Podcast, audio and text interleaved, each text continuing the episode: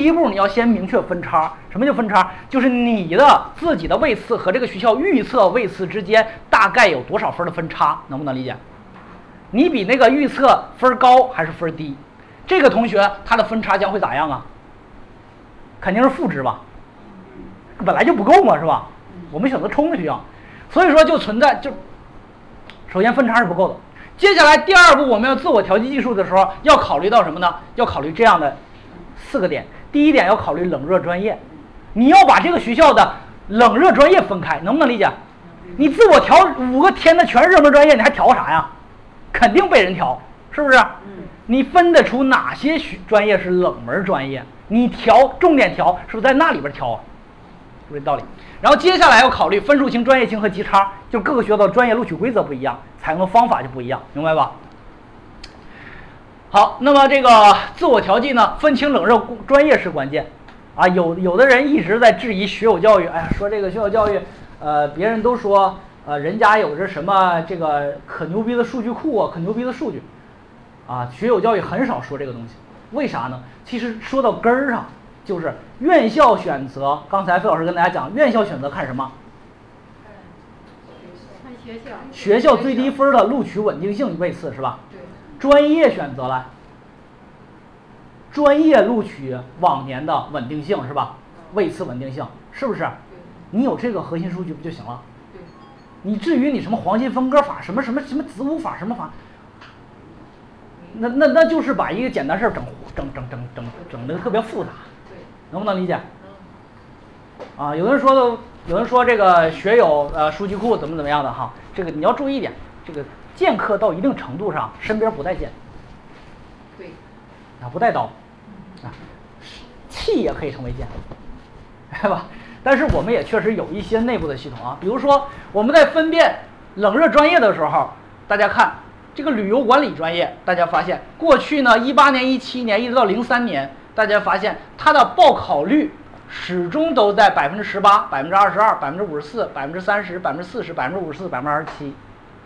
发现什么道理？是不是报不满呀？对，也就是旅游管理专业在我们河南省本科一批的时候。二零一九年，二零一九年本科一批所有学校招收旅游管理的总人数是二百二十四个，能理解吧？不是每个学校都招旅游管啊，明白吧？报考了有四十二个人，第一次就报考了，就是正常报志愿报了。然后呢，录取了二百二十二个。有人说，那报的人只有四十二个，怎么录来的？怎么来的？调来的，是不是？就这个道理。大家你会发现这种专业冷不冷？是不是相当冷啊？你在真正分批什么专业是冷的，什么是专业热的，你得有这样的数据进行一个分析，是不是？你表面看那个专业是什么的？是冷的，但实际上专业热不热？很热。比如说有个专业叫做基础医学，你觉得这个专业很冷，但实际上数据分析看，报志愿的人都超过他的计划数，就说明这个专业一点儿也不怎么样啊。一点儿也不冷，只不过你觉得冷，是不是？所以说这个我们首先要分析，通过这种分析，比如说旅旅游管理是吧？我们再看一下生态学。二零一九年、二零一八年本科一批计划数九十七个，百分之四十六的人报考，四十五人报考，录了九十七个，说明这个你看是不是也很冷啊？这就是绝对的大冷门。这种专业绝对冷，在每个学校里边都最冷，啊。比如说这个学校长江大学，你看它又有临床，它又有医学技术，它又有护理，它又有动医，啊，你就会发现为什么有的同学，老师我报长江大学我没有报这个护理呀，我没有报动医啊，我怎么最后学的这个呢？原因是什么呀？调剂了，是不是？所以说我们报考的时候，我们每个老师。报志愿的老师在报考的时候，都要把每个学校的所有专业都看看，而不是说像我们家长同学们自己报。我们家长同学自己报就是可着自己喜欢的填，然后忽视了那些啥呢？你不选的，直接扔到一边，然后你就认为不报就去不了，但往往悲剧是从这时候开始了，明白吧？所以说每个学校所有的专业你都要看，都要看。好，我们看一下大公啊，大公二零一八年，二零一八年它的这个这个，我做了一个分数的降序，各个专业的分数的降序，因为它是一九年的考生嘛，我做了一个分数的降序，我发现这个绿框里边这些基本上都是压着最低分了，是不是？这里边出了一个专业，就是出了化工与制药类，是不是？这个孩子是可以学化学的。好，我们再看二零一七年是不是也出了一批？是不是也是最低分？是不是也有化学？我们再看二零一六年是不是也有这最后一批？是不是也有化学、化工与制药？你会发现在这个学校里边，历年选择的时候，这个专业都是相对来讲比较冷的。然后这个同学又能又能够学，啊，那这样来讲的话，在报考的时候，再看看这个学校的录取规则，冷热专业分清了，它到底是分数清、专业清还是分数极差？我们要分开，对不对？这个学校呢，它是一个分数清的录取方法。分数清的录取方法呢，就采用这个，我演热一个，热一个之后，三个可接受的，最后实在不行，我再接受个再冷的。那这样来讲，不相当于自己调了四次吗？能理解吧？好，这个学校呢，这个最后呢，这个这个同学啊，这个同学最后被这个学校是分数清嘛，最后这个同学直接录到了这个什么呢？录到了这个啊化工与制药类。这个专业，啊，压在学校最低分，化工与制药类，每一年的跟学校最低的分差都是零分，有这个学校，肯定自我调剂的重点选择，直接调就行了，肯定没问题。这样的话，你是不是又压中好学校，又能够压中自己能够接受的专业？这叫自我调剂，能不能理解？听明白了吧后边？啊，很难就照顾后边啊，下次听讲座坐前边，坐前边之后咱们有充分的互动啊。好。呃，我知道呢，这个时间的原因啊，时间我讲的很长了，呃，今天都特别热啊，我不知道咋回事，今天特别热，现在浑身是汗。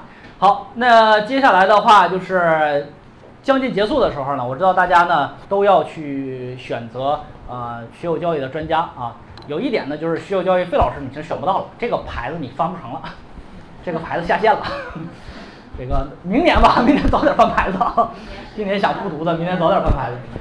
啊，然后呢，这个学有教育专家团呢，还有二十多位啊非常优秀的博士专家啊，等着大家去翻牌子。啊，然后呢，这个学有教育专家呢，呃，都有这样的一个特点。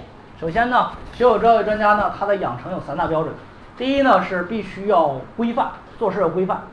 第二呢，要有很好的技术，就像我刚才展示了。第三呢，要有实践。啊，过去一直在干这个事儿，而且呢有经验。才能做我们学有教育专家团，什么道理呢？就是规范。大家发现一个问题，大家发现无论是我们学有教育老师也好，我们教育公众学有教育公众号也好，你发现学有教育从来就没有类似于这样的话，就是，呃，分数过二本线，保证录取到公办本科。呃，强基计划这个报考，保证录取到某个学校，等等这些，你会发现学校教育从来不过分承诺。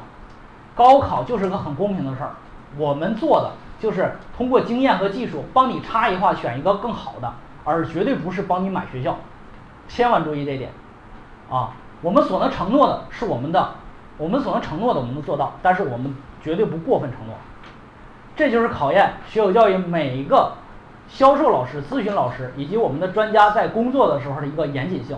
你会发现我们学有教育的每一个老师。在给你做承诺的时候，非常的谨慎。原因什么？首先确认这个东西能干成。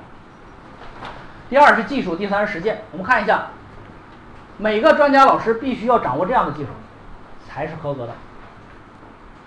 匹配的升学特质啊，然后呢，工具会使用，专业定位，选择学校，这个风险的排查，制定方案等等，这是学有教育每个老师都要去具备的。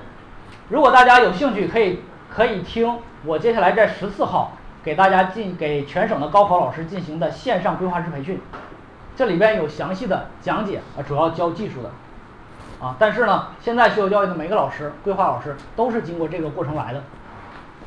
学有教育的专家的职业标准必须有三年一百个案例以上的经验才能做学有教育的规划老师，如果没有，不好意思，谁也做不成。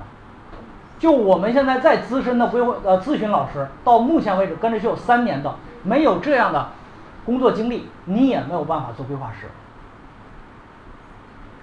什么道理呢？我们现在很多的一些刚毕业的大学生，或者是一些没有谙世事的人，没有做过志愿填报的人，在帮助我们大家在选择志愿填报。你发现多不多？特别是今年，我发现特别的多。你会发现坐在你面前那个孩儿比你年龄还小，然后呢，再跟你谈，再跟你谈你这个行业怎么样？你是不是觉得很气愤？啊，有的时候我都很气愤，对吧？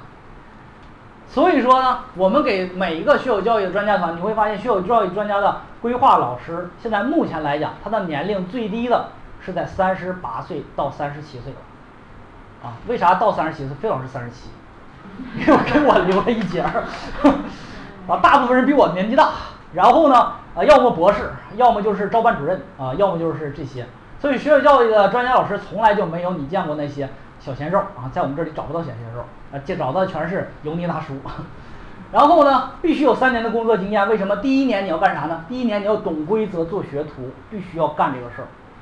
懂规则的是因为河南省在高考招生过程当中有非常复杂的招生规则。第二，做学徒，做学徒你要学规矩、学规则、练操作、攒案例，攒案例是最重要的。其实做规划老师就像当外科医生一样的。有人说老师，那你治死过人没有啊？到目前来讲还没有致死率，啊，但是呢，你必须要攒这种案例。为什么呢？因为高考志愿填报它跟你、跟你、跟你当医生很相似，它会有疑难杂症出来，很多的同学，不同的分数，不同的要求，甚至来说你帮他方案做好了。去年有个孩子是叶县的，我帮他方案做好了。我在提前批里边给他选一个学校，叫啥呢？叫大连海事大学，听过这学校吗？因为这个孩子跟我讲，他的视力没问题，五点零。我给这个学校学生，他是五百三十九分，应该是在提前批选大连海事的。大连海事是不是二幺工程？很好的学校是吧？选的航海专业。但是到最后的时候，他妈说了，这孩子撒谎了，他的视力达不到。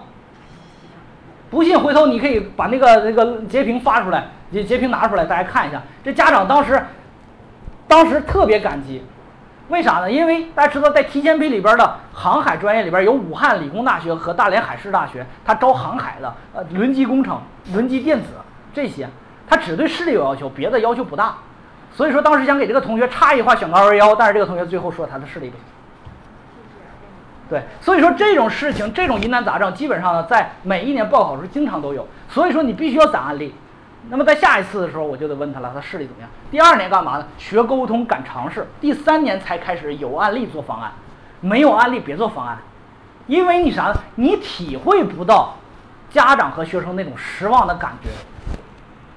我我不知道大家有没有复读生啊？复读生家长。有的时候你会发现一个问题，我们家长在报完志愿、录取完了之后，喜欢拿这个学校最低录取分来倒着检验专家。你发现这个事儿没有？